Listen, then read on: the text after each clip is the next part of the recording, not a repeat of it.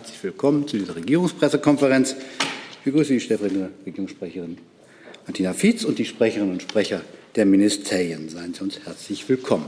Wir fangen wie an jedem Freitag mit den Terminen der Kanzlerin an. Frau Fietz, bitteschön. Guten Tag auch von meiner Seite. Wie immer freitags ein Blick auf die Termine der Kanzlerin in der kommenden Woche.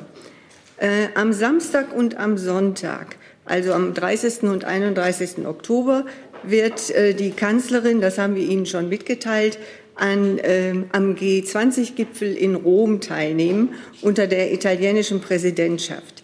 Details dafür haben wir im gestrigen Briefing Ihnen schon mitgeteilt.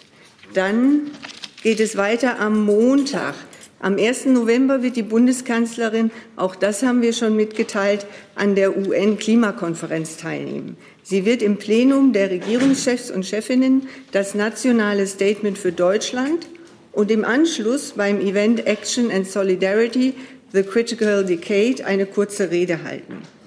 Die Bundesregierung bemüht sich bei der Weltklimakonferenz um Fortschritte, vor allem im Bereich der Emissionsminderung und der internationalen Klimafinanzierung.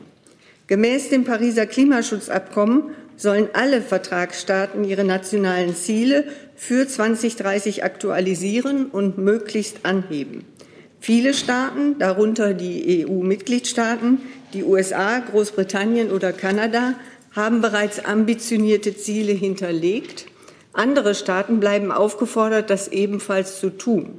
Wichtig sind daneben auch erkennbare Fortschritte bei der Umsetzung von Klimaschutzzielen und der langfristigen Verpflichtung zur Treibhausgasneutralität bis spätestens 2050. Bei der internationalen Klimafinanzierung werden wir es als positives, werten wir es als positives Signal, dass viele Industriestaaten zugesagt haben, ihre Klimahilfen für Entwicklungsländer zu erhöhen.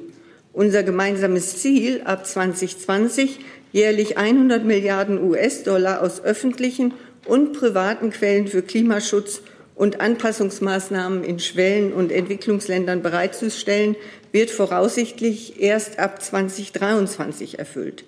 Deutschland hat seinen zugesicherten Beitrag zur internationalen Klimafinanzierung bereits 2019 übertroffen.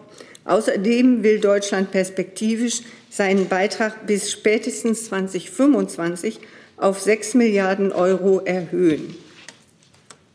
Dann kommen wir zum Mittwoch. Am Mittwoch, dem 3. November, findet, wie bereits angekündigt, eine Kabinettssitzung statt. Ebenfalls am Mittwoch wird die Bundeskanzlerin auf Einladung des französischen Staatspräsidenten Macron nach Bonn in Frankreich reisen. Die Einladung von Präsident Macron ist Zeichen der engen Beziehungen zwischen Deutschland und Frankreich, aber auch natürlich für die besonders vertrauensvolle und gute persönliche Zusammenarbeit zwischen der Bundeskanzlerin und dem französischen Präsidenten.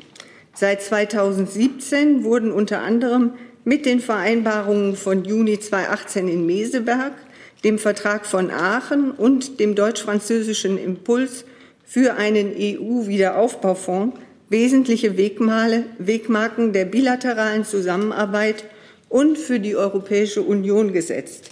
Die Einzelheiten des Programms sind noch in Abstimmung. Dann kommen wir zum Donnerstag. Am Donnerstag, dem 4. November, besucht die Bundeskanzlerin ab 11 Uhr das Deutsche Auswandererhaus in Bremerhaven.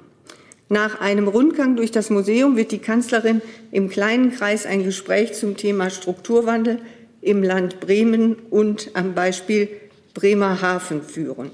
Gegen 12.30 Uhr ist ein Pressestatement geplant. Und dann ist am Freitag, dem 5. November um 15 Uhr ein Termin geplant. Da wird der Bundeskanzlerin im Rahmen einer Festveranstaltung des Walter-Rathenau-Instituts der Walter-Rathenau-Preis verliehen. Mit dem Preis wird die Bundeskanzlerin für ihr außenpolitisches Lebenswerk gewürdigt. Die Verleihung des Walter-Rathenau-Preises, eine Goldmedaille mit dem Porträt Rathenhaus, wird in Berlin stattfinden. Die Laudatio wird der in Großbritannien lebende australische Historiker, Historiker Christopher Clark halten. Das war es von meiner Seite. Vielen Dank. Dann kommen wir noch zu Terminen des Bundesumweltministeriums. Ja, ich würde gerne den Terminhinweis zur Weltklimakonferenz noch ergänzen wollen. Die deutsche Delegation auf der Weltklimakonferenz nimmt am Sonntag ihre Arbeit auf. Am Montag reist dann mit der Bundeskanzlerin zusammen Umweltstaatssekretär Jochen Flassbart an. Er wird die meiste Zeit auch auf der Weltklimakonferenz weilen und die Bundesumweltministerin kommt am 10. November also in der zweiten Woche der Weltklimakonferenz dazu und wird dann die Delegationsleitung für die letzten Tage übernehmen. Die erste Pressekonferenz zum Auftakt der Verhandlungen findet am Dienstag statt. Am Dienstag 10.15 Uhr dann eine virtuelle Pressekonferenz mit Umweltstaatssekretär Jochen Flassbart und der parlamentarischen Staatssekretärin im Bundesentwicklungsministerium Maria Flachsbart. Und am 3. November wird sich dann die Bundesumweltministerin das erste Mal in einer Pressekonferenz, die wir noch bekannt geben, auch zu dem Auftakt der Verhandlungen äußern. Soweit von meiner Seite. Und natürlich, ähm, wenn Sie dazu weitere Fragen zur Weltklimakonferenz haben, können Sie uns dann wie immer im Bundesumweltministerium damit ähm, ja, behelligen. Vielen Dank. Hier ist Hans, der informelle Alterspräsident hier. Aus Erfahrung geboren der Hinweis, es lohnt sich, Jung und Naiv zu unterstützen, per Überweisung oder PayPal. Guckt in die Beschreibung. Das ist gleich ein ganz anderer Hörgenuss. Ehrlich. Dann machen wir kurz den Durchgang durch die Termine. Gibt es Fragen zum G20 bzw. zum Klimagipfel? Das fassen wir vielleicht zusammen, weil es ja irgendwie eine Reise ist. Herr Jessen. Ist nicht eine Reise. Naja, fast. Ein Ort. Also stimmt. In ja, Berlin. ja, so ein. Ja, ähm, ich weiß jetzt nicht, ob an Frau Fietz und Herrn Haufe gleichermaßen, aber Sie kennen ja die äh, Prognosen, äh, Prognosen, auch den sechsten äh, Sachstandsbericht. Um das 1,5 Grad äh, Ziel zu erreichen, müssten 50 äh, Milliarden Tonnen CO2 eingespart werden. Die Prognose liegt bei 30 Milliarden. Wie soll diese Lücke äh, geschlossen werden? Oder wird Glasgow sozusagen ein zweites äh, Madrid, wo man sagt, das hätte man sich auch sparen können? Ähm, vielleicht sage ich am Anfang mal was dazu. Grundsätzlich, also die Industrieländer hatten sich 2009 in Kopenhagen das Ziel gesetzt, ab 2020 jährlich 100 Milliarden US-Dollar aus öffentlichen und privaten Quellen für Klimaschutz und Anpassung in Entwicklungsländer zu mobilisieren. Und auf der Klimakonferenz 2015 wurde festgelegt, die jährliche Bereitstellung von 100 Milliarden US-Dollar bis zum Jahr 2025 zuzusichern. Und für die Zeit danach soll ein neues internationales Klimafinanzierungsziel festgelegt werden. Und aktuell wird dieses Ziel trotz positivem Trend noch nicht erreicht. Und der nun vorgelegte Delivery Plan an dem BMU-Staatssekretär Flassbalken maßgeblich beteiligt war, zeigt aber, dass ab 2023 die Industrieländer das 100 Milliarden US-Dollar-Ziel voraussichtlich erfüllen. Und ab 2024 dürfte die Zielmarke sogar übertroffen werden. Das ist ein wichtiges Signal auch für die jetzt anstehende Klimakonferenz. Und Deutschland hat bereits in den letzten Jahren sein Budget für Klimaschutz und Anpassung erhöht. Über die Gelder aus dem Bundeshaushalt hinaus leistet Deutschland Beiträge durch öffentliche Kredite sowie durch die Mobilisierung privater Mittel. Eine Zusage, die internationale Klimafinanzierung bis zum Jahr 2020 auf 4 Milliarden Euro zu steigern, hat Deutschland bereits 2019 übertroffen und perspektivisch will Deutschland seinen Beitrag bis spätestens 2025 auf 6 Milliarden Euro äh, erhöhen. Und äh, Sie sprachen den UN Emissions Gap Report an. Ähm, der stellt die Lücke zwischen den aktuell vorliegenden Minderungszusagen und einem 1,5 bzw. 2 Grad kompatiblen Entwicklungspfad dar. Er zeigt im Vorfeld der Weltklimakonferenz, dass noch deutliche Ambitionssteigerungen notwendig sind, um die Ziele des Pariser Klimaabkommens zu erreichen. Ja, Sie sprachen die Konferenz von Madrid an und dass die, äh, wie Sie aus Ihrer Sicht sagen, kein Erfolg gewesen sei. Der Umweltstaatssekretär Flassbart hat sich erst diese Woche ähm, oder im Laufe der Woche, glaube ich, mehrfach dazu geäußert und davor gewarnt, ähm, dass äh, die Weltklimaschutzkonferenzen an sich ähm, ja immer in so einer Schwarz-Weiß-Bewertung äh, dastehen, großer Erfolg oder eben reiner ähm, Misserfolg. Äh, das sind die Konferenzen keineswegs. Ähm, er hat auch gesagt, dass in einer Welt ohne Weltklimakonferenzen wir wahrscheinlich in einer ähm, fünf bis sechs Grad Welt wären, also was die Klimaerwärmung, die uns bevorstehen würde, angeht. Mit den Weltklimakonferenzen sind wir jetzt ähm, bei deutlich über zwei Grad. Das ist nicht das Ziel des ähm, Pariser Abkommens. Das Ziel ist deutlich unter zwei Grad und ganz klar ist das Ziel 1,5 Grad, was politisch mittlerweile ähm, doch bei den Staaten ähm, Common Sense geworden ist. Das ist auch ein Erfolg dieser Weltklimakonferenzen, dass wir uns eben von ähm, unter 2 Grad zu 1,5 Grad bewegt haben. Auch das ist Teil dieses Weltklimakonferenzprozesses gewesen, denn letztlich hat der IPCC-Bericht zum 1,5 Grad Ziel gezeigt, dass eine ja, 2 Grad Erwärmung, Erderwärmung auch schon solche katastrophalen Folgen hätte, ähm, dass wir ähm, diese ähm, Höhe der Erwärmung eigentlich auch als ähm, so problematisch ansehen müssen, dass wir sie nicht verfolgen sollten, sondern eben wirklich bei 1,5 Grad bleiben als Zielstellung möglichst aller Regierungen. Und ähm, das ist eine enorme politische Herausforderung wirtschaftlicher Art, gesellschaftlicher Art. Und deswegen sind die Konferenzen auch so wichtig, um den gemeinsamen Bewusstseinswandel, den es dafür auch braucht, ähm, und der Austausch von Know-how, Wissen und Können eben auch voranzutreiben. Ähm, insofern ähm, würde ich das Ihrer ähm, Kritik jetzt an dem Miss, äh, einem Misserfolg von Madrid entgegenhalten. Außerdem baut diese Konferenz ja auch auf dem, was vorverhandelt worden ist, ähm, auf. Also wir bauen auf Madrid auf. Ähm, es ist keine verlorene Konferenz gewesen. Das ist äh, nicht der Fall. Aber selbstverständlich gibt es bei so vielen Weltklimakonferenzen natürlich auch einige, die eben nicht ähm, immer die Erwartungen aller erfüllen. Gar keine Frage. Nachfrage, Frau Fietz, da Sie ähm, sehr stark auf die Finanzen und die Zahlen verwiesen haben. Äh, die Industrienationen haben ja äh, zugesagt, den Entwicklungsländern für die Anpassung 100 Milliarden Dollar pro Jahr zur Verfügung zu stellen. Ähm, die OECD hat äh, festgestellt, im 2019 war man davon noch 20 Milliarden weg. Äh, die Befürchtung ist, dass Nationen, die anpassen sollen, das Vertrauen verlieren und nicht weitermachen, wenn Zusagen nicht eingehalten wird. Was wird die Bundesregierung tun, um diese Lücke zu schließen, sodass tatsächlich die zugesagten 100 Milliarden für Anpassungsprogramme und Maßnahmen in, in die sogenannten Entwicklungs- oder den globalen Süden äh, geleitet werden können. Also für uns steht fest, dass äh, der Klima da, Klimawandel da ist und der Klimawandel ist auch spürbar bei uns und auch in anderen Teilen der Welt. Und deshalb äh, arbeitet die Bundesregierung intensiv daran, ähm, weltweit ähm, sozusagen Allianzen zu schmieden, um dem Klimawandel entgegenzutreten. Und auch die Klimakonferenz jetzt wird dem wieder dienen. Und ich sagte ja bereits, dass äh, die gesetzten Ziele, äh, was die 100 Milliarden äh, anbelangt, äh, im Moment nicht erreicht sind, sondern 2023 erreicht werden sollen. Auch darauf arbeitet die Bundesregierung natürlich weiterhin, damit ähm, auch alle die, die da in diese sozusagen Leistung treten müssen, dies auch tatsächlich tun. Und ähm, es ist überhaupt gar kein Zweifel, wir müssen den Klimaschutz weltweit noch entschlossener voranbringen. Und dem dient aber auch die Klimakonferenz in Glasgow. Ja, wenn ich das noch ergänzen ähm, kann, Sie haben jetzt den deutschen Beitrag angesprochen.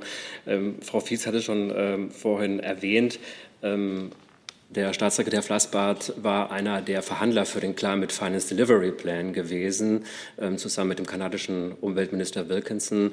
Ähm, dieser Plan wurde am Montag vorgestellt und er war es ja gerade das Ziel, Vertrauen in die Zahlung dieser 100 Milliarden zu wecken. Und ähm, das, was die Minister an dieser Stelle äh, klargemacht haben, ist, dass die innerhalb ihres Prozesses, Verhandlungsprozesses, den sie jetzt durchgeführt hatten, mehrere Industrieländer ihre Klimafinanzzusagen erhöht haben. Das sind äh, Länder ähm, wie zum Beispiel ähm, die Schweiz, Norwegen ähm, äh, und die USA vor allen Dingen auch.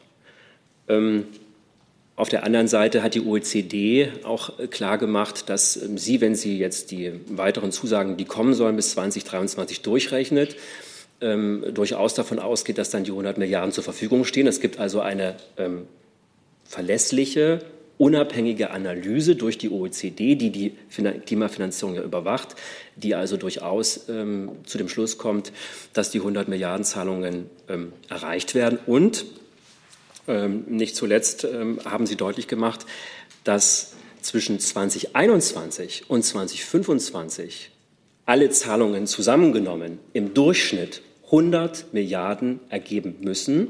Und dieses Bekenntnis wird auch von anderen Staaten unterstützt, damit ähm, eben ähm, das Vertrauen in diese Zahlungen auch wächst, ähm, was Sie angesprochen hatten. Ähm, und das heißt, dass die Zahlungen 2024 und 2025 gesteigert werden müssen, damit man eben im Durchschnitt dann von 2021 bis 2025 tatsächlich eben die versprochenen 100 Milliarden erreicht. Deutschland selber ist einer der größten Finanzgeber weltweit in der Klimafinanzierung. Wir liegen momentan bei sieben Milliarden Euro öffentlicher und privater Finanzierung. Und die Bundeskanzlerin hat es angekündigt, dass Deutschland seinen Anteil an öffentlicher Finanzierung, vor allen Dingen in Form von Krediten, ähm, auf sechs Milliarden bis 2025 steigern wird. Gleichzeitig versuchen wir zum Beispiel über die internationale Klimaschutzinitiative die Zentralbanken in Asien oder Afrika dahingehend zu beraten, dass sie ebenfalls auch in die Lage versetzt werden, ähm, Klimafinanzierungen zu stemmen, dass sie sich umstellen ähm, auf in, in, ihrer Art der, der Finanzierung. Ähm, insofern, dass sie viel, wesentlich mehr Nachhaltigkeitskriterien beachten und eben auch Klimaschutzkriterien in die Art ihrer Finanzierung viel mehr einfließen. Auch das ist ein wichtiger Beitrag, den wir leisten. Ich habe noch eine Frage von Herrn Jordans online, genau zu dieser Finanzierungsfrage.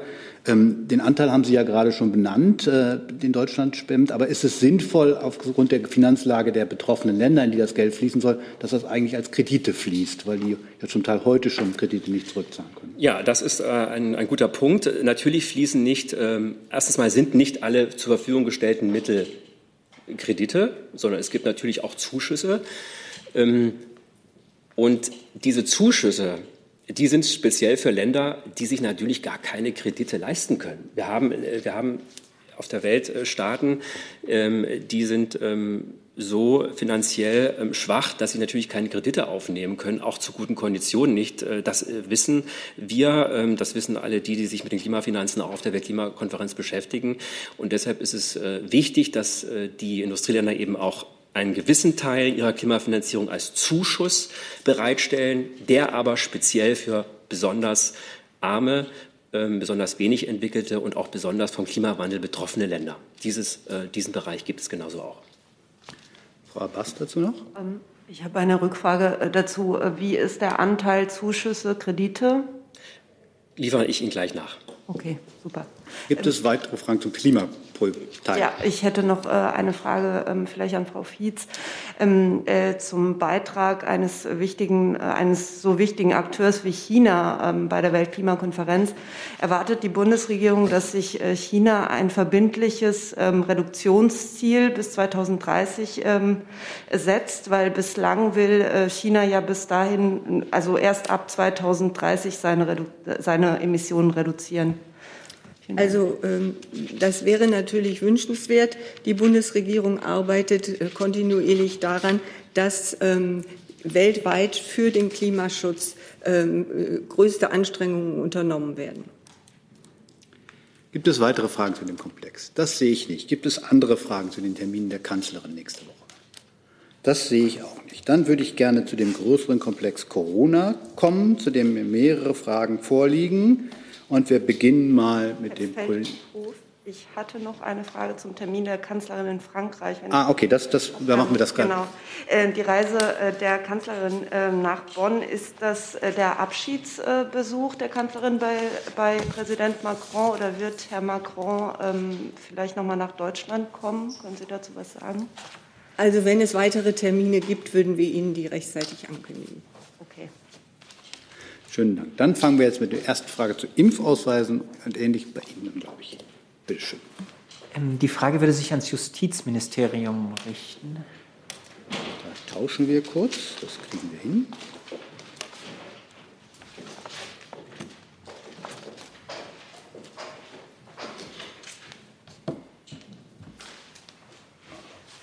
Zwar, es gibt ein aktuelles Urteil des Landgerichts Osnabrück. Da geht es um einen gefälschten Impfausweis, der in einer Apotheke vorgezeigt wurde. Das Landgericht sagte, hier gibt es eine Strafbarkeitslücke, da das tatsächlich nicht strafbar gewesen sei. Die Frage an das Justizministerium wäre, ob Ihnen ähm, diese Problematik bekannt ist und ob Sie planen, dagegen etwas zu unternehmen. Ja, vielen Dank. Also die Auffassung des Justizministeriums ist klar, wer Impfausweise fälscht oder gefälschte Impfausweise gebraucht, der bringt anderen gesundheitliche Gefahr und er begeht strafwürdiges Unrecht. Deswegen prüft das Justizministerium auch fortlaufend, ob Anpassungsbedarf im Strafrecht besteht und wir haben das Urteil des Landgerichts Osnabrück äh, zur Kenntnis genommen und stellen das natürlich in unsere Prüfung ein. Wenn diese Prüfung zu dem Ergebnis kommt, dass Anpassungen des Strafrechts notwendig sind, dann wird das Justizministerium auch zügig entsprechende Vorschläge vorlegen. Ähm, vielleicht nur als Nachfrage, die Debatte unter Juristinnen und Juristen, ob es hier eine Strafbarkeitslücke gibt, die gibt es ja schon etwas länger, auch schon vor diesem Urteil jetzt. Können Sie vielleicht einmal sagen, was Ihr Zeitplan ist oder beziehungsweise ob es auch schon konkrete äh, Schritte geplant sind von Ihrem Ministerium? Also zunächst nochmal ähm, der Hinweis, dass schon das geltende Strafrecht, und ich glaube, darüber besteht Einigkeit, einen sehr robusten Schutz gegen diese Art von Verhalten ähm, bietet. Und äh, sozusagen im Einzelfall ähm, sind die Fragen äh, komplex. Dafür, dazu gibt es, das haben Sie richtig angesprochen, auch sehr unterschiedliche Auffassungen. Und äh, das Urteil des Landgerichts Osnabrück klärt natürlich nicht abschließend, ob hier eine Strafbarkeitslücke vorliegt.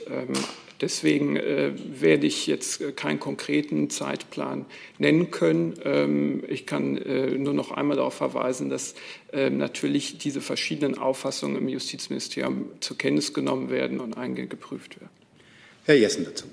Äh, wenn ich mich recht entsinne, habe ich am Wochenende äh, Berichte gesehen, denen zufolge der Handel oder der Vertrieb von Blanko-Formularen für Impfausweise nicht strafbar sei, allerdings dann das Fälschen und das Vortäuschen schon.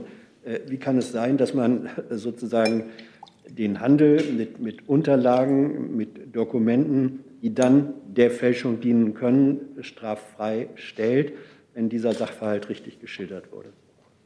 Ähm, also ähm, sozusagen ähm, im Augenblick äh, kursieren ja viele Berichte und äh, viele Fälle. Sozusagen ein, ein, ein Blanko-Impfausweis ist als äh, solches, von dem geht jetzt erst noch mal keine Gefahr aus, sondern das Problem ist dann die Fälschung, die unrichtige Dokumentation von Impfungen und das ist das strafwürdige Unrecht oder den Gebrauch entsprechender gefälschter Unterlagen.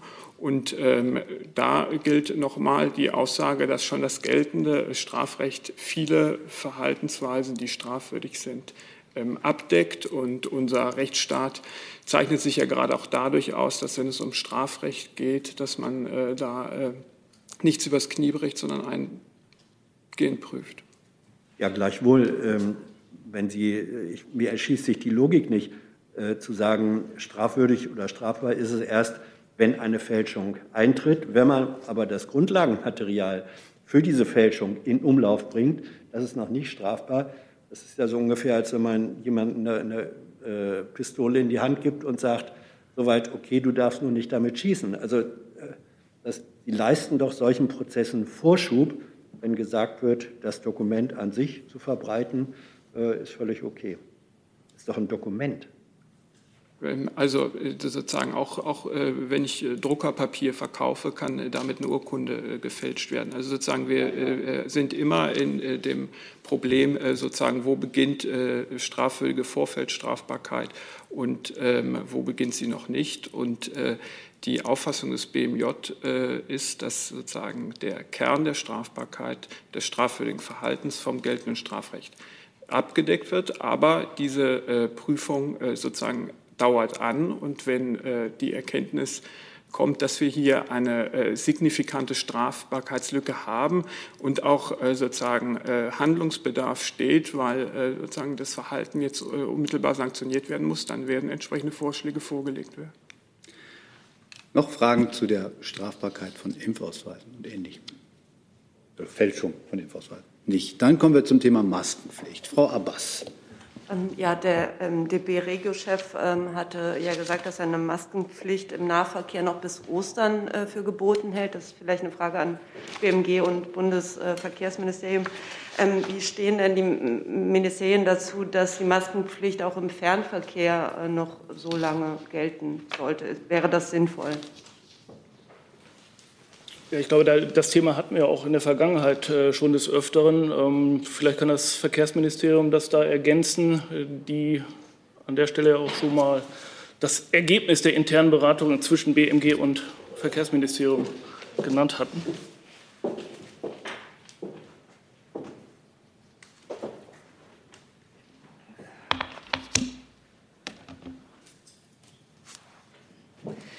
Genau. Ähm, also erstmal vielen Dank für die Frage. Ähm, genau, also zum Thema Maskenpflicht im öffentlichen Personenverkehr haben wir in der Vergangenheit auch immer sehr viel ähm, berichtet, auch hier.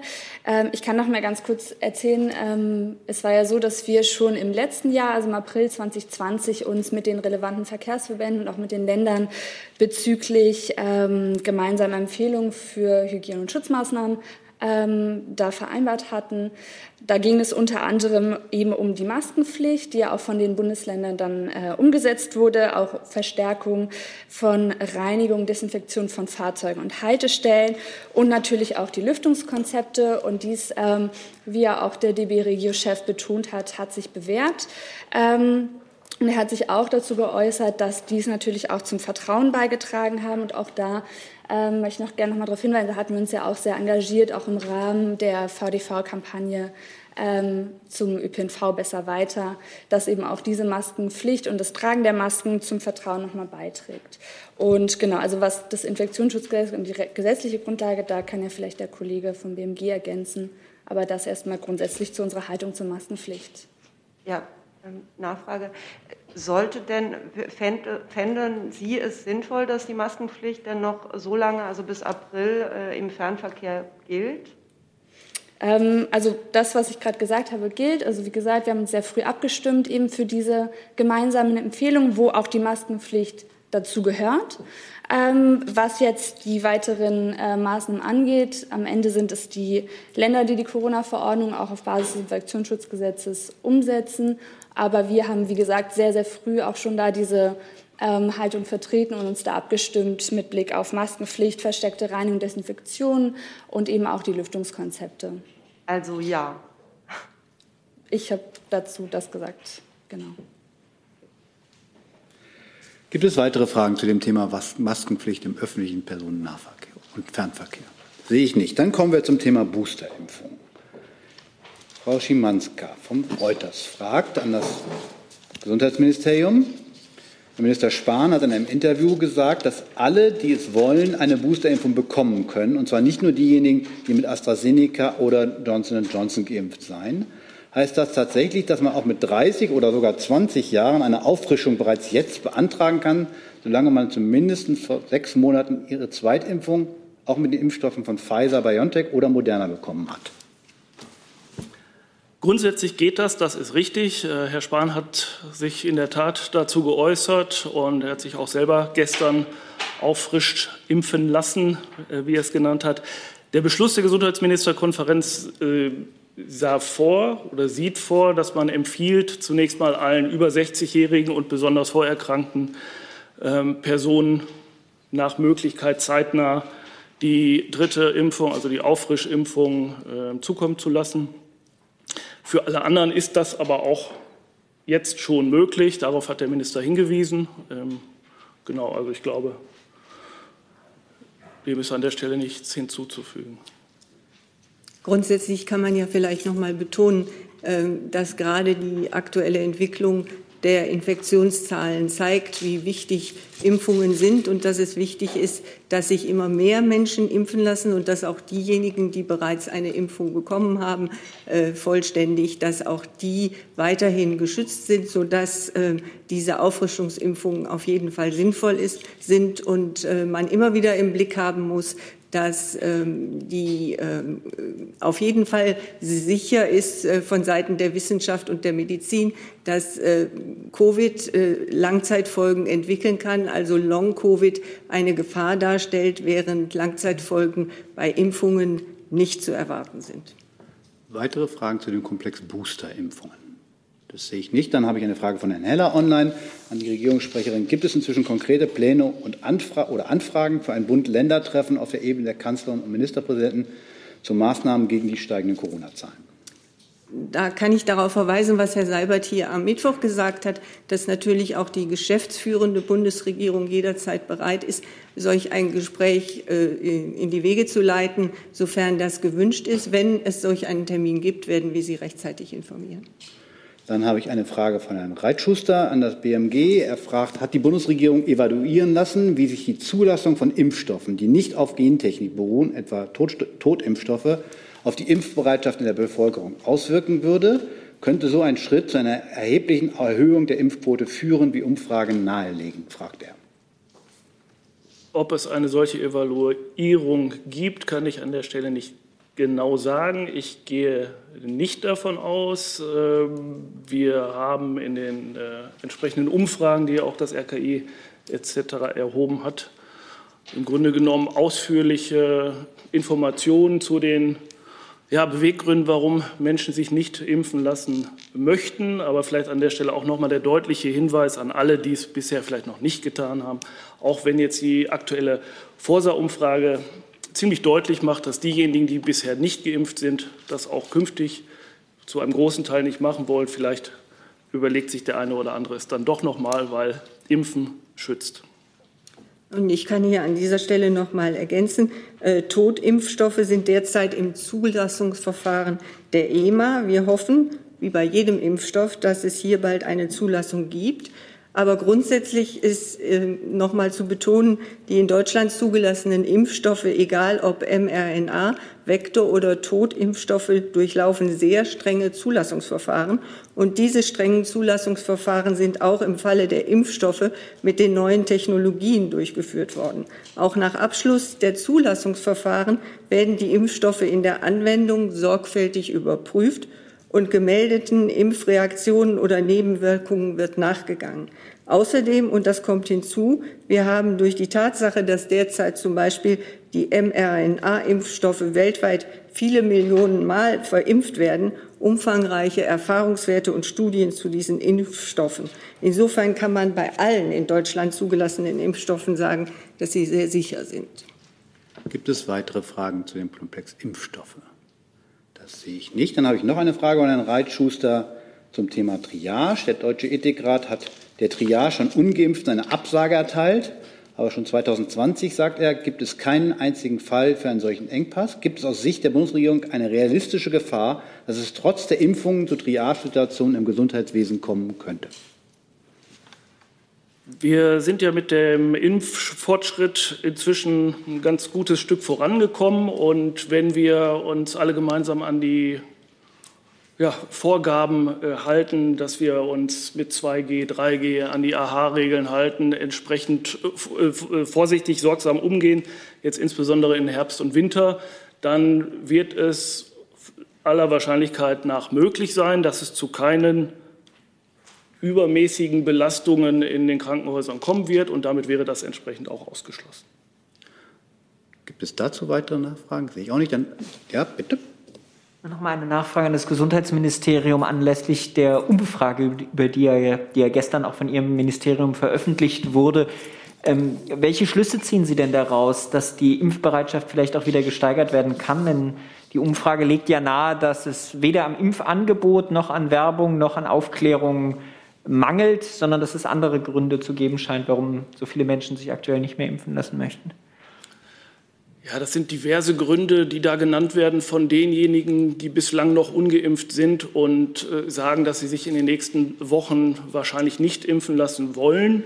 Ähm, ich glaube, bei einem kleinen Teil wird man tatsächlich davon ausgehen müssen, dass sie sich nicht impfen lassen äh, werden. Ähm, bei einem bestimmten Prozentsatz besteht die Möglichkeit, dass man mit guter Aufklärungsarbeit und Überzeugung da noch einiges bewegen kann. Da setzen wir natürlich drauf. Die Impf Kampagne, die läuft natürlich fort und äh, wird natürlich auch angepasst. Ähm, und ja, wir sind da eigentlich guten Mutes, dass wir noch den einen oder anderen überzeugen können. Möglicherweise überzeugt es ja auch ähm, den einen oder anderen noch, dass sich jetzt in, auf den Intensivstationen unter den äh, Covid-Patienten äh, überwiegend Menschen finden, die nicht geimpft sind, sodass also sehr deutlich und augenfällig wird, dass eine Impfung schützen kann, beziehungsweise eine Nichtimpfung zu einer Hospitalisierung mit Behandlung auf der Intensivstation führen kann. Nur noch als Nachfrage, das heißt, wenn ich Sie jetzt aber richtig verstanden habe, planen Sie keine Änderung Ihrer Strategie, was auch die Öffentlichkeitsarbeit angeht, jetzt auf Grundlage oder als Ergebnis von dieser Umfrage, die ja Ihr Haus auch in Auftrag gegeben hatte?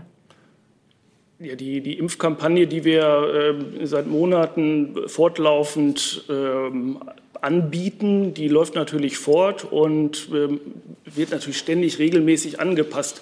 Aber da, dabei ist natürlich zu be, irgendwie zu beurteilen, ob bestimmte Personengruppen von vornherein sagen, sie werden sich auf keinen Fall impfen lassen, ähm, dann braucht man da, glaube ich, an der Stelle nicht zu großen Wert drauf legen, äh, den Versuch zu machen, diese noch zu überzeugen. Dann ist es vielmehr wichtig, die anderen, die vielleicht noch zögerlich sind oder ähm, einige auch, haben auch gesagt, sie, sie hatten doch noch nicht die Möglichkeit, diese Personengruppen kann man tatsächlich noch überzeugen. Gibt es weitere Fragen zu dem Komplex? Sonst habe ich eine letzte Frage von Herrn Reitschuster zum Komplex Corona, und zwar nochmal ein Nachzügler zum Thema Impfausweise. Laut einem Medienbericht ist ein gültiges Impfzertifikat mit dem Namen Adolf Hitler ausgestellt worden, das auch von deutschen Prüfprogrammen akzeptiert wird. Was läuft da falsch, fragt er. Wie wollen Sie so etwas ausschließen? Also zu einzelnen gefälschten Nachweisen äh, möchte ich an der Stelle eigentlich gar nicht äh, Stellung nehmen. Wir haben ja ähm, auch die, die Auskünfte des BMJ äh, an der Stelle schon gehört. Die Fälschung von Impfnachweisen ist immer strafbar und ganz offensichtlich ist ja auch in diesem Fall äh, die, ja, der falsche Impfnachweis aufgefallen. Ansonsten hätte Herr Reitschuster ja nicht darüber berichten können. Herr Wackert dazu, genau? Zum Thema Corona noch. Ah ja, dann sind Sie jetzt dran noch. Letzte, zum Thema Corona, letzte Frage, also zum letzten Komplex, bevor wir das Thema ja, abschließen. Nochmal, ähm, vor einem Jahr hat ja Deutschland im Gegenzug zu der Anschubfinanzierung von einer halben Milliarde Euro für BioNTech 30 Millionen Dosen in Anführungszeichen bestellt. Also es wurde ja ein Memorandum of Understanding gemacht. Äh, die waren ja damals dringend benötigt. Man hat das dann für die EU zurückgestellt, ähm, also zugunsten der EU-Bestellungen. Frage, wird dieser Vertrag jetzt noch ausgelöst? Also wird man diese 30 Millionen kaufen? Und ähm, wenn nicht, wer kommt dann für die Anschubfinanzierung auf? Macht das dann jetzt die EU dann im Gegenzug? Das kann ich Ihnen im Moment nicht beantworten, das müsste ich nachreichen. Ja, ich weise noch darauf hin, dass ich die Frage schon mal vor drei Wochen gestellt habe und mir das auch zugesichert wurde, ist aber nie was gekommen dazu. Gebe ich gerne weiter, da war ich im Urlaub. Da würden wir darum bitten dann. Dann würde ich das Thema Corona abschließen an dieser Stelle. Und Herr Jolkwa hat die nächste Frage. Gute Frau Sasse, ähm, seit gestern ist die Deutsche Welle, die Seiten der Deutschen Welle in Belarus blockiert. Äh, der Vorwurf, wir seien extremistisch. Wie bewertet denn die Bundesregierung äh, diese Tatsache? Da müsste ich Ihnen die Antwort nachreichen, Herr Jolkwa. Könnten Sie das noch vielleicht bis zum Ende der Pressekonferenz? Wenn es möglich ist, ja. Das versuchen wir dann gerne. Gibt es weitere Fragen zu diesem Komplex? Aber da das Auswärtige Amt noch nicht ganz sprechfähig ist, aber Herr Gavridis zu diesem Thema? Ja, zumindest zu Belarus Außengrenzen oder sollen wir das? Dann, das wäre das nächste Thema. Ich, also, sonst wäre aber erst Herr Mehrkamp dran, mit der mich auch zum Thema Migration fragen will, glaube ich. Das, glaube ich, ist wahrscheinlich ähnlich. Ne? Ja nutzen Sie doch das Mikrofon, dann ist alles für alle, hilfreicher. Ähm, es wäre quasi äh, zweigeteilt. Äh, das Thema Migration hat ja äh, zwei Aspekte.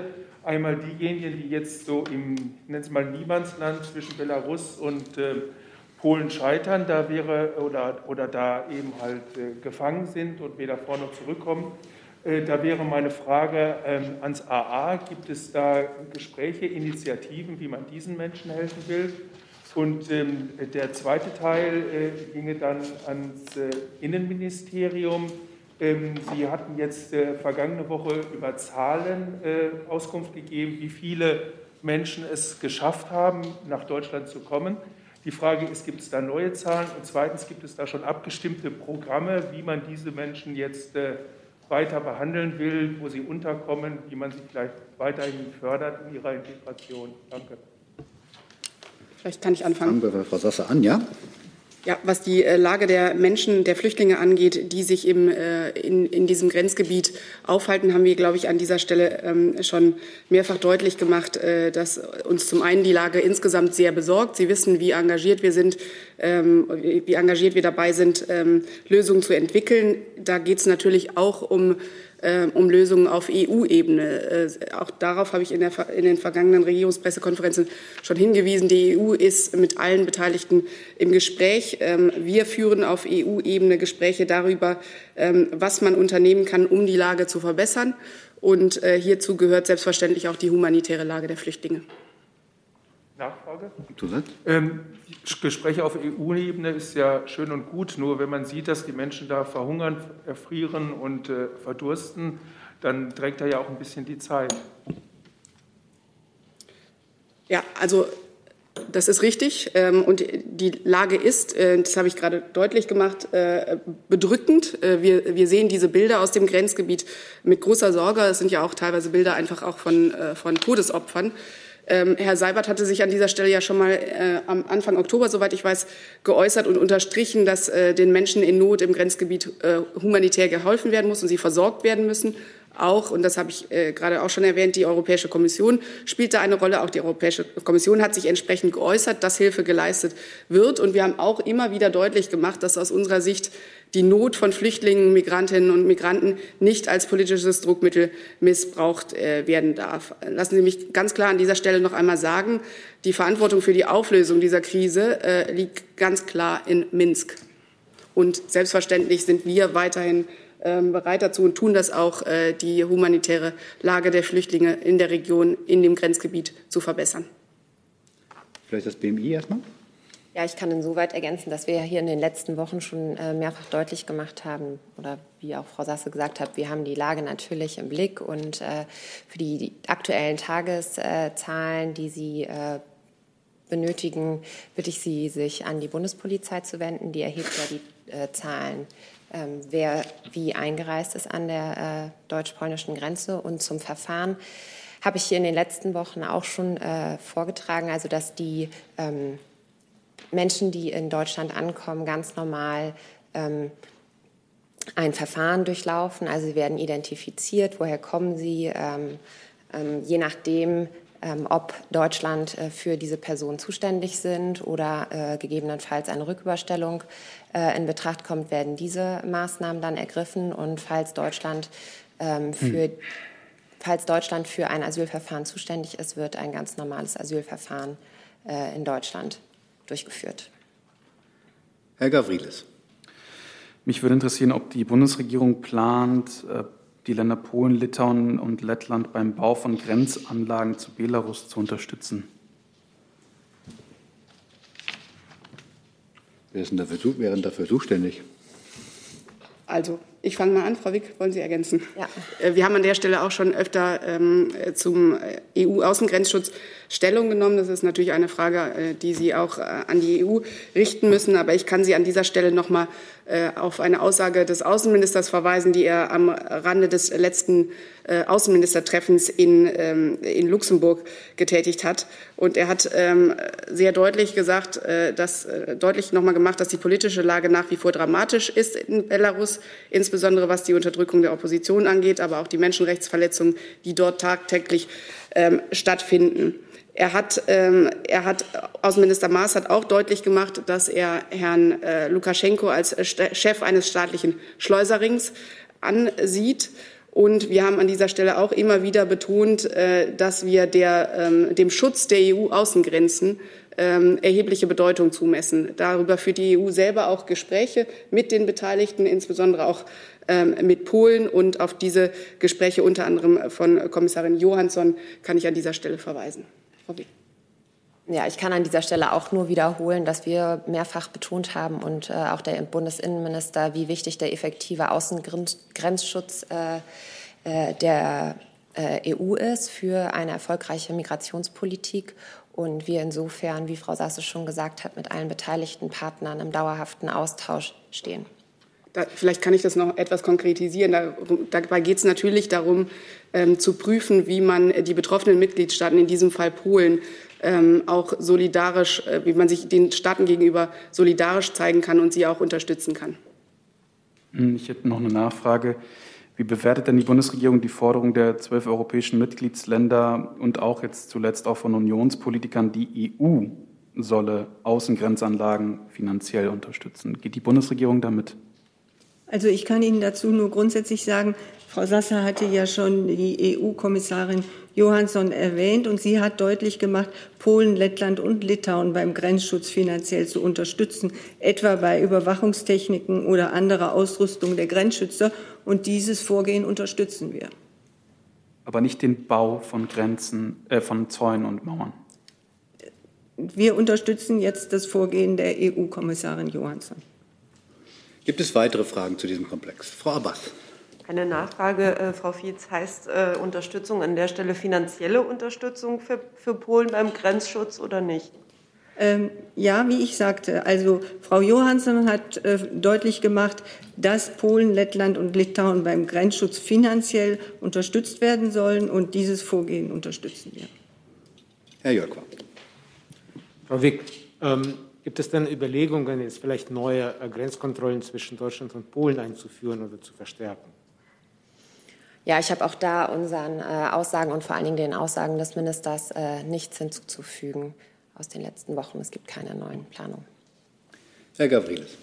Ich hätte noch eine Frage zu den Airlines. Der Bundesinnenminister hat ja, glaube ich, vergangene Woche ähm, verkündet, dass man mit dem Irak, also mit der einen irakischen Airline da verhandelt habe und äh, aus seiner Sicht sei das erfolgreich gewesen. Gibt es denn weitere Airlines, die jetzt, wo Sie sagen können, da werden Flüge unterbunden oder da wird dann mehr darauf geachtet, dass Menschen nicht nach Belarus reisen? Gibt es da was zu vermelden?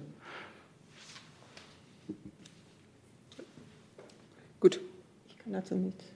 Ich kann an dieser Stelle sagen, weil äh, mich dazu äußern, weil ich das Thema Irak selber hier in der Bundespressekonferenz schon mal angesprochen hatte, in der Regierungspressekonferenz. Ähm, wie Sie selber gesagt haben, mit Irak ähm, haben wir diese Gespräche geführt äh, zur Unterbindung von Flügen. Diese Gespräche waren erfolgreich. Und ich kann Ihnen sagen, dass auch äh, Jordanien nach eigenen Angaben bereits zahlreiche Charterflüge unterbunden hat. Gibt es weitere Fragen zu diesem Komplex? Das sehe ich nicht. Dann kommen wir zum Thema Inflation. Moment, da sind wir, ne? Ja. ja, meine Frage richtet sich an die Kollegin vom Wirtschafts- und vom Finanzministerium. Wir haben ja gestern die neuen Zahlen bekommen zur Inflation. Meine Frage, halten Sie an der bisherigen Einschätzung fest, dass es sich um eine vorübergehende äh, Inflationsschub handelt und dass eben das sich wieder im kommenden Jahr beruhigt? Und die andere Frage damit verbunden, sehen Sie es noch als Aufgabe der bisherigen Bundesregierung, also jetzt in den kommenden Wochen, bei diesem Thema gegenzusteuern? Bislang gibt es ja diese Geschichte mit der EEG-Umlage als eine Möglichkeit, beim Strom quasi eine Entlastung zu bieten. Aber gibt es darüber hinaus Überlegungen, wie gesagt, an die beiden Kolleginnen? Fangen wir vielleicht mit dem Wirtschaftsministerium an, dann wechseln wir. Genau, also die beiden Fragen kann ich. Äh, Achso, Entschuldigung, muss ich muss Ihr Mikrofon einschalten. Bitte schön, jetzt nochmal. Die beiden Fragen kann ich ähm, zusammen beantworten. Ähm, wir bleiben bei dem, was ähm, wir jüngst in der Herbstprojektion vorgestellt haben, wozu sich auch der Minister geäußert hat, dass es sich bei der, bei der jetzt steigenden Inflation auf aktuell 4,5 Prozent um Sondereffekte handelt, die auch einen vorübergehenden Effekt haben und der sich dann äh, zu Beginn des Jahres 2022 wieder abflachen wird. Dennoch beobachten wir natürlich sehr genau die Lage. Ähm, die Kerninflation, ähm, die ist im Oktober bei 2,9 Prozent verblieben. Vielleicht das Finanzministerium hat dazu keine weiteren Ergänzungen. Das heißt, Sie sehen im Moment auch keinen Handlungsbedarf. genau, ich denke, das äh, geht aus meinen Ausführungen hervor, ähm, weil aus unserer Sicht, nach unserer Einschätzung ähm, die Lage sich eben ähm, zu Beginn 2022 und im gesamten Jahr 2022 und 2023 wieder abschwächen wird. Zusatz dazu? Ja. Noch einmal als Nachfrage, weil Sie behalten ja, sind ja jetzt relativ lange schon bei dieser Einschätzung und trotzdem steigen und steigen scheinbar die Inflationszahlen. Gibt es in Ihrem Haus denn ähm, Analysen oder auch Berechnungen dahingehend, was denn passieren sollte, wenn das 2022 nicht so eintrifft, wie das, was ja Ihre Annahme aktuell vorhersagt oder wovon Sie ausgehen? Ähm, hier kann ich vielleicht noch mal auf äh, einen der Sondereffekte eingehen. Ähm, der liegt ja darin begründet, dass ähm, wir einen sogenannten Basiseffekt haben, der zurückgeht darauf, dass eben im zweiten Halbjahr 2020, also unsere Bezugsgröße aktuell, ähm, wir die befristete Senkung der Umsatzsteuer hatten. Und genau die fällt natürlich dann weg. Das heißt aber, es gibt keine konkreten oder gibt es Szenarien oder Entwürfe, die Sie auch erarbeiten für den Fall, dass die Inflation vielleicht trotzdem, also weil wir sehen ja jetzt quasi, was Lieferengpässe beispielsweise angeht, noch weitere Faktoren, die hinzukommen, die ja gegebenenfalls auch noch diese, diesen einmaligen Effekt, den Sie jetzt angesprochen haben, trotzdem, ich weiß nicht, überspringen könnten oder dazu aussetzen könnten? Ähm, genau, da äh, treffen Sie natürlich verschiedene äh, Annahmen und blicken in die Zukunft. Ähm, ich kann Ihnen ähm, für den jetzigen Zeitpunkt äh, zu dem, was wir gerade ausführlich äh, in der Herbstprojektion ähm, dargelegt und äh, geäußert haben, ähm, nichts anderes sagen. Herr Jessen dazu. Frau Fietz, sieht die Bundesregierung Anhaltspunkte dafür, dass der vorzeitige Rücktritt Jens Weidmanns auch Ausdruck der Tatsache ist, dass er die Lage anders einschätzt als zum Beispiel Christine Lagarde? Also zum Rücktritt von Herrn Weidmann sind hier ja bereits Äußerungen getätigt worden und denen habe ich nichts hinzuzufügen. Ja, ich frage ja deswegen, weil die Position von Frau Lagarde und ihre Perspektive und die sehr äh, optimistische Annahme, die ist ja neu. Die war ja bei den vorherigen Auskünften so noch nicht bekannt. Deswegen frage ich jetzt noch mal. Ja, ich kann Ihnen aber da keinen neueren Stand mitteilen. Gibt es weitere Fragen zu diesem Komplex? Das sehe ich nicht. Dann habe ich eine Frage online von Herrn Taibi zu, von Al-Jazeera zum Thema Israel. In einer Stellungnahme des Auswärtigen Amtes und elf weiterer europäischer Länder wurde Israels Absicht kritisiert, 3000 Siedlungseinheiten im Westjordanland zu bauen. Haben Sie darüber mit der israelischen Seite gesprochen? Und was ist Ihre Position, wenn Israel bei seiner Position bleibt? Vielen Dank für die Frage. Es ist in der Tat so, dass wir uns gestern äh, gemeinsam mit einer großen Anzahl ähm, weiterer Partner sehr deutlich äh, geäußert haben. Die Erklärung haben wir auch entsprechend veröffentlicht. Und wir haben in dieser Erklärung die israelische Regierung dazu aufgerufen, den äh, Siedlungsbau zu stoppen. Worauf es jetzt ankommt, ist, äh, ist es hinderliche unilaterale Schritte zu unterlassen und stattdessen auf den ja durchaus positiven Entwicklungen der Wiederannäherung der letzten Monate aufzubauen. Was ähm, die Frage nach Konsequenzen angeht, ähm, so ist es aus unserer Sicht an dieser Stelle ähm, nicht, äh, nicht hilfreich, über solche Konsequenzen zu spekulieren. Die äh, Erklärung, die wir gestern veröffentlicht haben, ist ja ein durchaus starkes Zeichen. Und äh, hier über Sanktionsandrohungen oder Ähnliches zu spekulieren, wäre aus unserer Sicht verfehlt. Im Übrigen tun wir das ohnehin nicht. Gibt es weitere Fragen zu dem Komplex? Herr Jessen. Können Sie mal sagen, Frau Sasse, wie die israelische Regierung ähm, auf solche Aufforderungen und Appelle, wie Sie eben geschildert haben, reagiert? Äh, Gibt es überhaupt eine Reaktion? Wird das nur zur Kenntnis genommen? Gibt es einen Eingangsstempel oder wie sieht das aus? Also Herr Jessen, wir befinden uns ja mit unseren israelischen Partnern in einem kontinuierlichen Dialog, in dem wir ähm, auch solche Entwicklungen ansprechen. Äh, das sind Gespräche, die wir mit der israelischen Ebene auf ganz unterschiedliche Art und Weise, auf unterschiedlichen Ebenen auch äh, führen. Ähm, und äh, mir liegt jetzt im Moment noch keine konkrete Reaktion auf diesen Vorgang vor. Wenn ich dazu was nachreichen kann, werde ich das gerne tun. Weitere Fragen? Das sehe ich nicht. Dann kommen wir zum. Also, Frau Sasse, ja? Da ich ohnehin das Wort habe, kann ich äh, die Frage von Herrn Jolkwa noch beantworten ähm, zum Thema äh, Deutsche Welle Website in Belarus. Ähm, wir haben die Meldungen dazu zur Kenntnis genommen und konnten in der Tat feststellen, dass die Website der Deutsche Welle, Deutschen Welle heute teilweise über das Internet in Belarus nicht verfügbar war.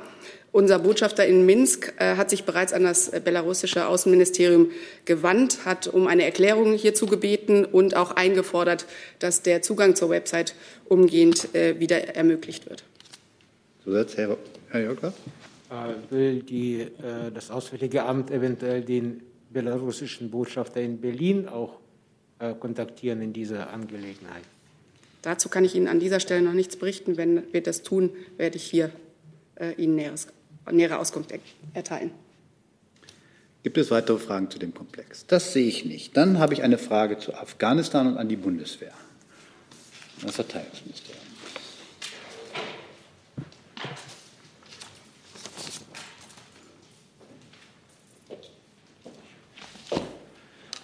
Herr Lücking vom ND Der Tag fragt, äh, sind Meldungen zutreffend, nach denen afghanische Fluglotsen der Bundeswehr die in Masai Sharif eingesetzt wurden, bislang keine Aufnahmezusage für Deutschland erhalten haben? Wenn ja, was ist der Grund dafür?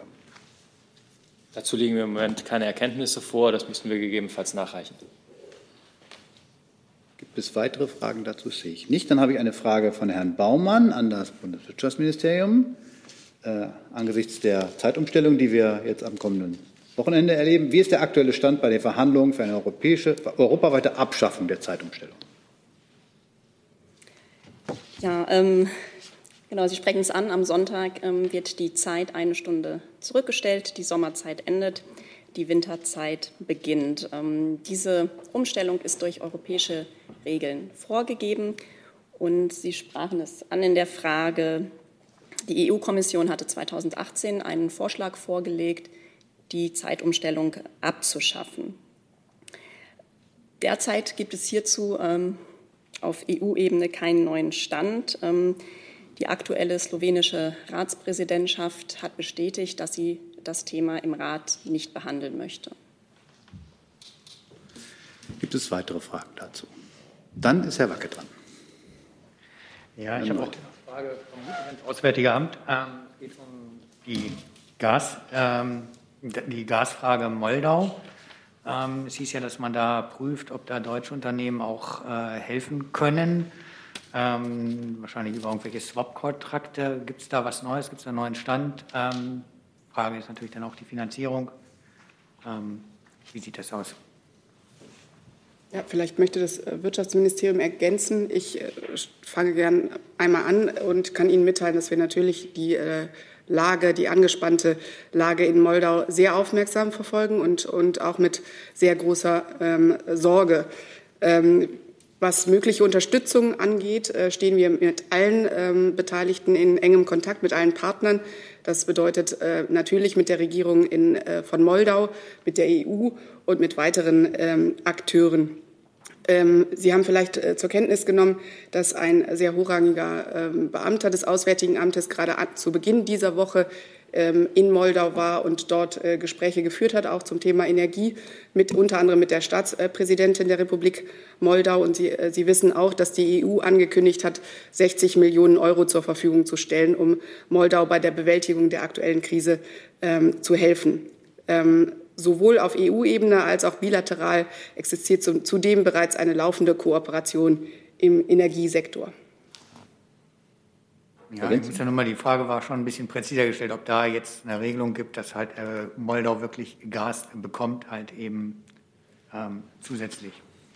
Wenn das Wirtschaftsministerium da konkretere ergänzen möchte. Das war ja der Stand bisher, der ist mir bekannt gewesen. Also ich kann ähm, von Seiten des BMWIs, den Ausführungen der Sprecherin des Auswärtigen Amtes, ähm, nichts hinzufügen und von unserer Seite auch auf die Hilfen der, e, der EU-Kommission, die bereits angekündigt sind, in dieser schwierigen Lage ähm, für die Republik Moldau ähm, verweisen. Ähm, Im Übrigen, ich weiß nicht sonst, ob die Regierungssprecherin noch ergänzen möchte. Also konkrete Hilfen von deutschen Unternehmen, die man da einbinden wollte, sind die nicht bekannt. Genau, dazu müsste ich ähm, auf die Regierungssprecherin oder das Auswärtige Amt verweisen. Ich habe den Äußerungen der Kolleginnen nichts hinzuzufügen. Gibt es weitere Fragen zu dem Komplex Moldau? Herr Jolk. Gas. Gas. Dann beweiten wir das etwas auf Gas, bitte. Ja, äh, das Wirtschaftsministerium. Also ähm, ein paar Stunden nachdem äh, Herr Altmaier hier äh, gesagt hat, dass die Speichern, Speicher eigentlich sehr entspannt sind, die über 71 Prozent äh, zu ein, über 71 Prozent gefüllt sind, hat der russische Präsident sehr medienwirksam angekündigt, dass er den Befehl gegeben hat, die Gasspeicher von äh, Gazprom in Deutschland und Österreich zu füllen, die absolut leer waren. Äh, sehen Sie da einen Widerspruch, ähm, wenn das Wirtschaftsministerium behauptet, die Gasspeicher seien voll und Gazprom sagt, seine Gasspeicher in Deutschland sind leer? Ja, also die ähm, Aussage von Herrn Putin kann ich hier nicht kommentieren oder bewerten. Ähm, ich kann für das Bundeswirtschaftsministerium und die deutsche Versorgungssicherheit noch mal wiederholen, dass unsere Versorgungssicherheit hoch ist ähm, und äh, gewährleistet. Die tagesaktuelle Speicherhöhe beträgt 71 ähm, Prozent. Gibt es weitere Fragen zu dem Komplex? Das sehe ich nicht. Dann habe ich einen letzten Komplex mit einer Frage von Herrn Reitschuster, auch an das Verteidigungsministerium. In vielen Medien wird der Eindruck erweckt, schreibt der Reichszuschauer, die Bundeswehr habe ein massives Rechtsextremismusproblem. Über die Verdachtsfälle hinaus werde laut dem neuen MAD-Bericht aber nur 15 Angehörige als Extremisten bearbeitet, in Anführungsstrichen. Fehlende Verfassungstreue ist demnach, demnach bei 29 Personen festgestellt worden, bei 256.000 Bundeswehrangehörigen. Die Berichterstattung, schließt der Reitschuster, erweckt Unmut in der Truppe. Haben Sie dafür Verständnis? Wie gehen Sie damit um? Ja, wir haben über den MAD-Bericht ja hier ähm, ebenfalls berichtet. Wir haben dazu Stellung genommen und ähm, unsere Aufgabe ist es, ähm, Informationen und Fakten zur Verfügung zu stellen, so transparent wie möglich und so zutreffend wie möglich, so gut es eben in unserer Macht steht. Und genau das haben wir hier getan. Ähm, unsere Aufgabe ist es aber nicht, ähm, diese Dinge von unserer Seite für die Öffentlichkeit weitergehend so insofern zu bewerten, als dass wir ähm, ähm, Einfluss nehmen auf das öffentliche Bild. Die Punkte, die wir bringen, ähm, sind faktenbasiert, sie sind untersucht und ähm, wir nehmen die, die, Vorfälle sehr, sehr ernst und äh, es ist unsere Pflicht, die Öffentlichkeit darüber zu unterrichten. Aber wenn es ähm, einige Menschen gibt, die meinen, dass das ähm, auch, auch, Journalisten gibt, die meinen, dass dieser Eindruck ähm, nicht korrekt ist. Ähm, es obliegt nicht, unter, äh, nicht uns, ähm, hier ähm, Einfluss zu nehmen, sondern das ist die Aufgabe des Journalisten selber, ähm, die Bewertungen zu diesen Dingen vorzunehmen. Und ich glaube, wir sind sehr transparent gewesen mit dem, mit dem MAD-Bericht. Verdachtsfälle wurden als Verdachtsfälle beschrieben, bestätigte Fälle wurden als bestätigte Fälle beschrieben. Und auf, auf, dieser, auf, dieser, Basis fußt dann ja eben auch die Berichterstattung. Der, der MAD-Bericht selber ähm, ist ja auch ähm, öffentlich verfügbar. Man findet sie ihn auf unseren Webseiten. Und damit hat, glaube ich, auch jeder die Möglichkeit, dort sorgfältig ähm, ähm drüber zu berichten. Herr Jessen. So. Nehmen Sie Unmut in der Truppe über den Bericht und die Berichterstattung wahr? Gibt es das in signifikanter Weise? Das war ja eben sozusagen als These die Grundlage der Frage. Es gibt in der Truppe immer verschiedene Rezeptionen dazu, wie ähm, die Bundeswehr in der Bevölkerung dasteht. Uns ist es wesentlich und auch der Truppe ist es wesentlich, dass unsere Themen öffentlich diskutiert werden, dass eine Aufmerksamkeit dafür da ist. Ähm, es ist ein Bedürfnis da, ähm, dass fair ähm, darüber ähm, berichtet wird. Und ähm, über bestimmte ähm, Berichterstattungen kann man sich natürlich immer ärgern. Das ist ganz klar. Das kommt vor, dass man mit dem einen oder anderen vielleicht nicht einverstanden ist. Insgesamt ist aber die Berichterstattung breit. Und ähm, ich glaube, die Truppe kann sehr gut einordnen, ähm, was äh, faktenbasierte Berichterstattung ist und wo beispielsweise Meinungen in verschiedene Richtungen gehen. Ähm, wir haben unsere Aufgabe, in einer pluralistischen Gesellschaft Informationen zur Verfügung zu stehen. Und ich glaube, das weiß auch die Truppe sehr, sehr gut. Lassen Sie mich unabhängig von dem aktuellen Bericht sagen, die Bundesregierung verurteilt äh, jegliche Form von Rechtsextremismus, Rassismus, Antisemitismus und alle anderen Formen gruppenbezogener Menschlich, äh, Menschenfeindlichkeit.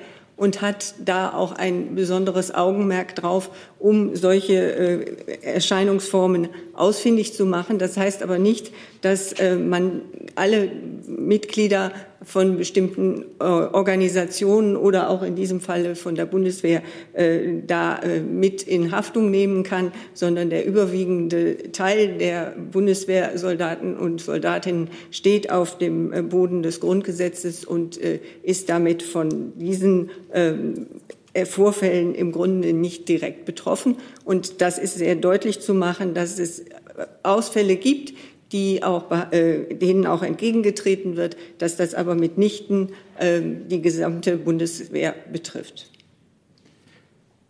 Ich sehe keine weiteren Fragen zu dem Komplex.